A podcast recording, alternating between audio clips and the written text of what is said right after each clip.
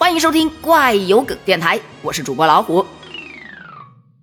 最近有一根玉米的图片红了，就这玉米啊，它下面长得特别的紧实，但它顶上啊，就是一颗一颗非常圆润的玉米粒。本来是简简单单一个玉米图啊，却被大家过分解读，说独自生长的玉米粒就是圆的，而生活在组织里的都是扁的。你发现没？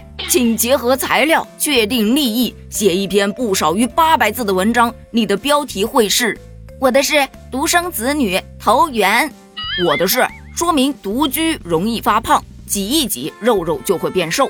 小区独栋与高层的容积率问题。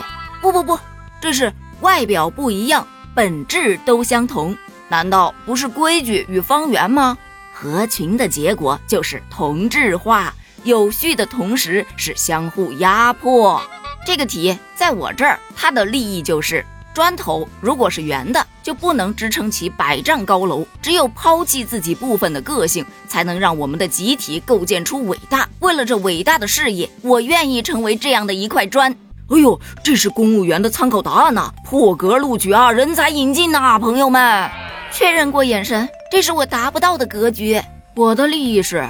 只有底层的宝宝们紧紧地卷在一起，尽量的腾出空间，才能让顶层的宝宝们全面发展素质教育。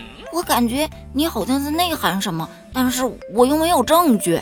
请问这位朋友，你见过全是圆润的玉米粒的那种玉米吗？稀稀拉拉的，咱都不吃，直接喂猪的。哦，我知道了，一枝独秀不是春，百花齐放春满园。你搞什么呀？我只想吃玉米。我的经验是，有序挤压着的扁玉米们比自由生长的圆玉米粒好吃，一口下去能炫一排，那咬起来才爽嘛。对此，你又是怎么看的呢？评论区见，拜拜。